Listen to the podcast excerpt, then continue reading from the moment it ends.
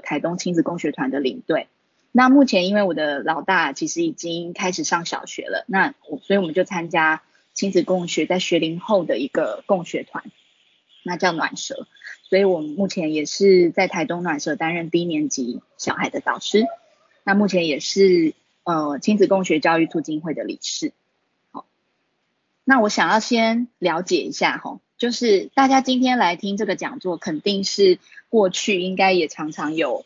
呃，手足冲突的困扰，这个图可以完全显现出平常我们在家可能就常看到了。这是我要做的椅子，他在看我的窗户，就是连在坐车或者是在家里，他们都会有东西可以吵。那我想要问问看，大家的宝贝们在家一天平均一天大概会冲突几次？你们可以把次数写在留言区吗？一天，大家回想一下，写数字就好了。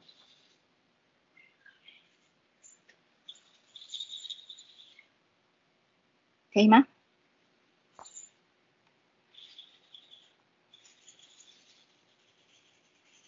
大家可以写下的手足会争吵的次数，正在数。对，正在数，很难算，很难算，听起来非常多。哎，等一下啊，无数次，三次。对，三，有人写三。十次以上，一天吗？十次以上，哎，等等哦，我的我的我的投影荧幕怪怪的，等我一下。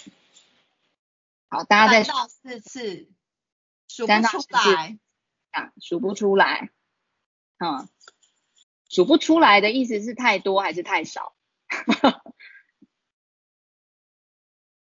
哎，等等，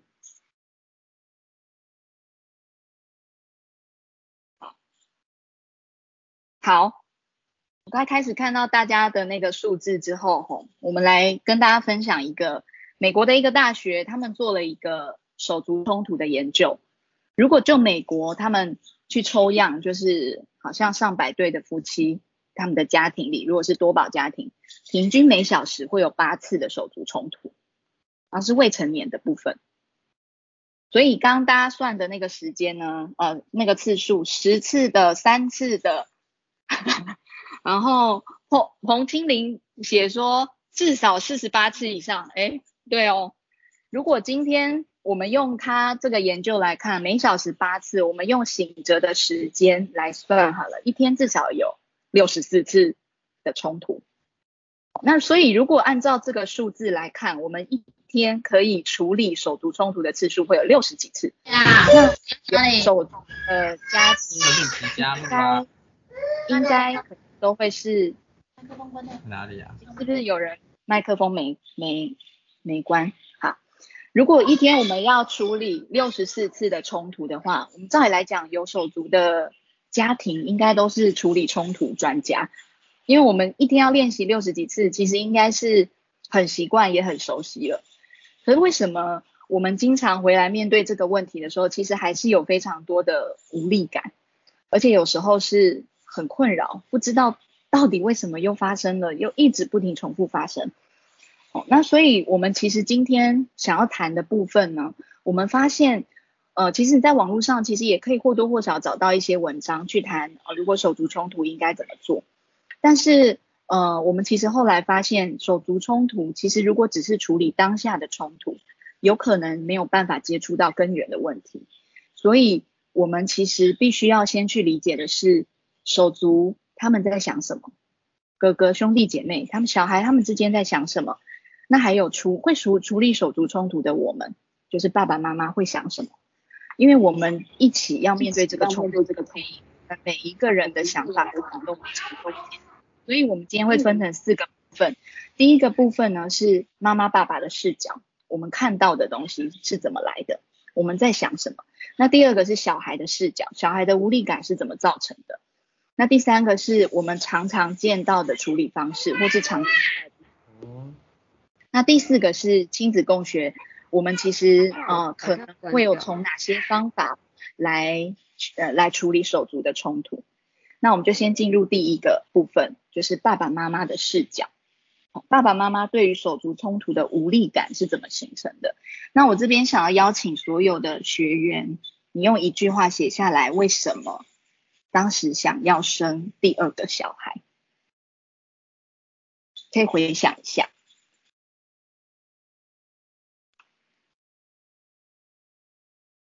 回想一下哦，当你生完了老大，然后也陪可能陪着他走过了一年、两年、三年，然后你有想生第二个小孩的动机是什么？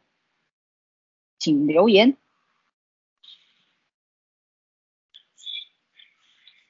啊，我看到了有伴。啊，有人说手足是给小孩最好的礼物，啊，也是希望小孩有伴。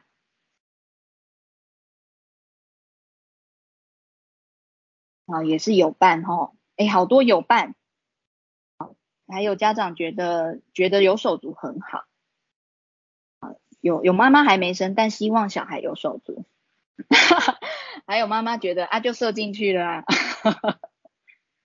好，纯粹是意外的也有，好，非常多人都是有伴哦，哦，好，担心老大孤单。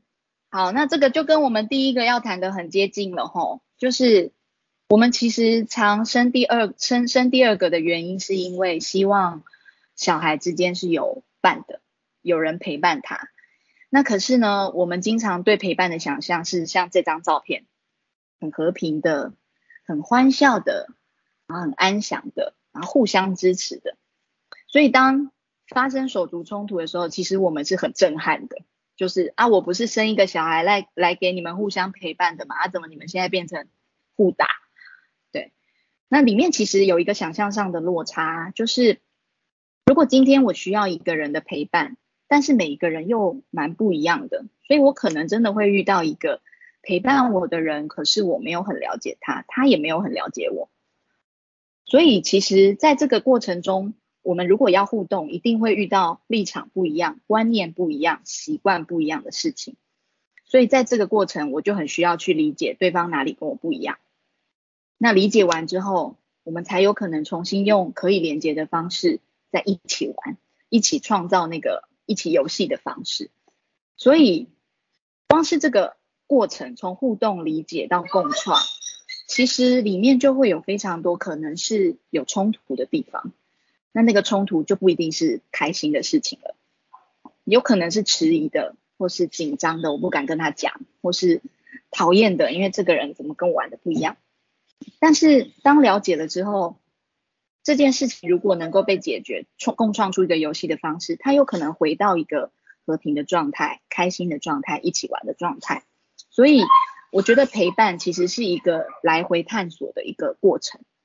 我如果今天要一个深度的陪伴，其实是我一定会遇到跟他立场不一样的事情，所以我们其实有好，所以那边有线，就在你用爸比的那一条，那一条也可以充。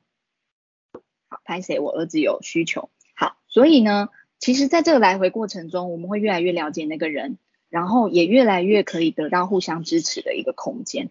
那我曾经问过我的小孩，就是他他觉得陪伴是什么？好，那其实，呃，我们大人常常觉得陪伴就是一起看起来很开心嘛。那但我的小孩那时候告诉我说，他觉得陪伴就是一起玩，然后知道对方在想什么，然后如果想想玩的不一样是可以商量的。所以，呃，就小孩的回应来看，我的解读是。他们其实很能接受不一样的事情发生，就是那个人跟我想的不同，只要是可以商量的，他觉得没有问题，就是可以一起玩，互相陪伴。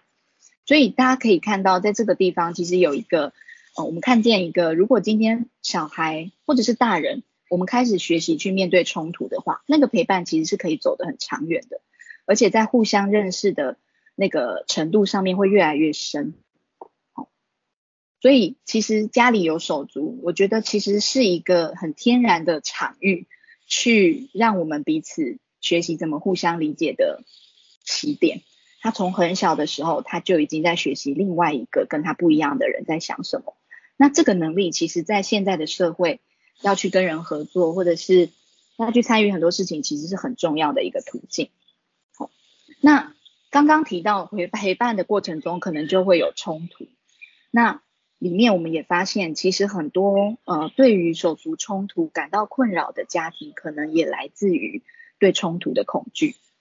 因为我们其实常常对自己的家庭里都希望家庭是幸福的，那可是成长过程中，我们其实对幸福家庭也也有一种想象。比方说，我们小时候看的连续剧，大家大家看过什么？大家可能看过什么样的连续剧是在谈家庭的？我们那个年代可能有《爱的进行式》啊，然后太阳花系列啊，然后像现在有很多的偶像剧，它会聊到跟家庭有关的议题，那里面就会发现，其实家庭里的冲突是。我们成长的过程里面，好像就会觉得，那家庭里最好不要有冲突，不要走向分家产啊，然后姐妹兄弟不和，就像这样的一个过程。所以，其实回头去想，我们可能从很小的时候，在大众媒体或者是爸爸妈妈给我们的期待里，我们就好像已经建构了一个，如果我是家庭的成员，我应该要怎么互动，才有可能走向幸福。对，那所以去看我们上一代，就是我们的爸爸妈妈那一代，他们过去所受的教育，其实因为比较接近当时是威权的体系，可能还没解严，然后教育体制也是比较呃以威权教育为主，然后所以我们经常听到以和为贵啊，和气生财啊，家和万事兴，所以呃爸爸妈妈其实有时候会对我们的期待是啊忍耐一下就过去了。那这样子的一个呃教育或政治的一个背景下，其实孩子的成长过程中容易培养出来的就是顺从规范，然后会害怕遇到冲突，因为冲突好像是很严重的事情。所以仔细想想，如果我对于手足冲突是有恐惧的，也许我的恐惧不会只反映在手足上，可能对伴侣也是。有些人是不敢跟另一半吵架的，因为怕吵一吵就离婚了，或者是。有些人是不敢跟同事说出立场不同的意见，因为怕说出来以后，那你明天还要碰到，还要一起工作，那怎么办？这些都是很深层的对冲突的恐惧。那人通常会怎么逃避冲突？其实有很多种样式，包括可可能会去回避，例如他察觉到好像快要冲突了，他就中断，然后转移到别的话题，或者是。表面上认同另一个人，但事实上没有，但就维持表面的和谐，那也不会跟这个人深交，或者是牺牲自己，例如那我就退一点，才不会大家意见不合。那也有人会采取压迫他人，他希望所有的人想的都一样的方式。那也有遇到一种，就是比方说当手足冲突的时候，妈妈很紧张，所以爸妈就会在旁边提供各种选项，让。心情不好的小孩，赶快选一个他可以接受的。那还不知道原因是什么，然后就提供各种方案让他选。其实这个潜意识都是一种想要去赶快中断那个冲突的过程，赶快走向最好赶快结和平的和好。所以在这个过程中，如果他很快的走到成果和好，其实中间彼此在想什么，反而是越来越不知道的。那这边想要跟大家分享一段是那个，呃，在父母效能训练里面，其实他有提到一件事，他说，其实人跟人相处一段时间，人跟人相处一段时间以后，因为需求不同，无可避免一定会有冲突。所以，如果你的关系是没有冲突的，也许还比经常冲突关系来得更不健康，因为那个不太符合自然现象。所以，如果今天冲突是在家中很自然的呈现，其实小孩是有机会去学习怎么处理冲突的。那这边戴琳也想补充一段父母效能训练关于冲突的看法，那我交给戴琳。好哦，感谢宛如。